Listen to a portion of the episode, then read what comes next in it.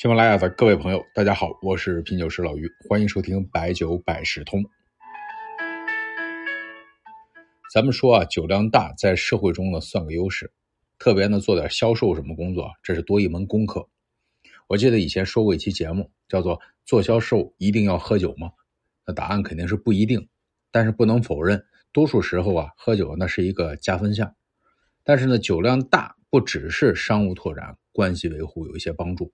还真有救命的事儿。本期呢说一位人物，这位呢在国内啊知名度很高，可以说广为人知。我说几个标签哈，大家猜猜谁？这位呢是一位非常励志的企业家，他的人生呢拿了一手烂牌，但是呢打出了精彩。他可以说桃李满天下。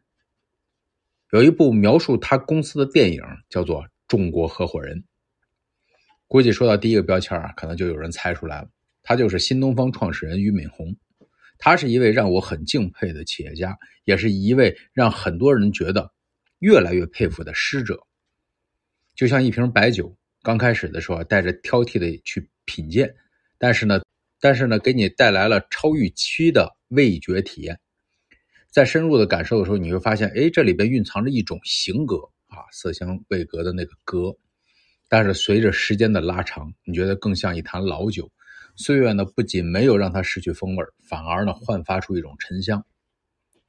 他是生在不富裕的家庭，三次参加高考，在大学呢，因为生病还休学一年。全班五十人有四十九人出国，唯独剩他自己。新东方教材被考试委员会审查，刚宣布新东方要成为百年企业，就赶上了双减。但是呢，每每有磨难，都能够在其中站起来。就像东方甄选直播间现在呢再次的走入了人们的视野一样，诠释着他的价值观。这方面就不多说了。说的这个俞敏洪这么讲啊，他没有烟火气啊。咱们说一说俞敏洪喝酒的事儿。俞敏洪呢是很喜欢喝酒，对喝酒有多高的评价呢？他说：“我不喝酒也能成就新东方，但喝酒让这个速度变得更快了。”对于俞敏洪这样的一位老师，肯定不是那种特别外向啊、特别能够交往的人。有时候讲台上的口若悬河，和台下呢可能会判若两人。为什么俞敏洪对酒有这么高的评价呢？猜测可能是因为在酒的作用下，他会更愿意去表达，加上本身人就有思想，所以呢能够得到更多人的认可。国外有一家公司啊，叫做浑水公司啊，就是汤浑水的那个浑水。这家公司呢，在资本市场上是以做空闻名的。他那个套路就是先收集针对公司的一些材料、黑材料，然后呢就把它发出来。啊，发出来之后呢，做空股价来赚钱。这种方式呢不太上台面，但也不违法。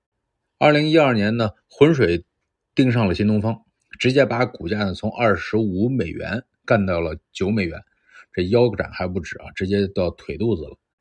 当时呢，中国企业家呢抱团残了个酒局啊，俞敏洪呢在酒局上就提酒了，而且呢借着酒跟大家表态，新东方从来没有做过假，因为不做假账，没有假数据，这是我的底线啊。有了这个定心丸呢，机构呢又重新买入了新东方，也让新东方过了这一关。当然这里边呢也有很心酸的经历啊，比如说俞敏洪曾经在一次采访中提到啊，有一次办事求人。因为是什么事儿呢？新东方员工呢，因为广告牌争抢吧，被对手都给刺伤了，啊，所以说呢，在跟这个公安系统去打交道的酒局上，他因为不太会说话，啊，他只能什么一直喝啊，一杯一杯的敬，半个小时就喝了一斤，你就再能喝也不能这么喝呀，就差点给挂了。后来抢救过来之后呢，嚎啕大哭，感叹这个创业不容易，但是哭归哭，哭完了当天下午呢，又去给学生们上课了。创业成功的人啊，都有一个共同的特征，就是打不死。不过呢，俞敏洪真的有一次差点命悬一线，但还是因为酒量救了他。这是一九九八年的时候啊，俞敏洪已经很成功了，但那个时候呢，收上来的学费啊，他也就大大咧咧的就装到这个黑色的塑料袋里，拎着就走，所以被人盯上了，在楼道里被劫持，直接给俞敏洪打了那个动物的那个麻药啊，那个东西是麻醉大象用的。那你说这人能受得了吗？然后呢，就抬着俞敏洪进他家里，搜罗了很多的钱财。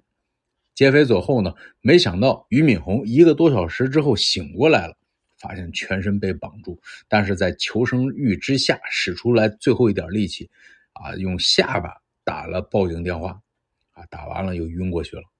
后来呢，俞敏洪在采访中呢说这段故事的时候讲说，医生认为打这个剂量都一命呜呼了，那怎么会醒过来呢？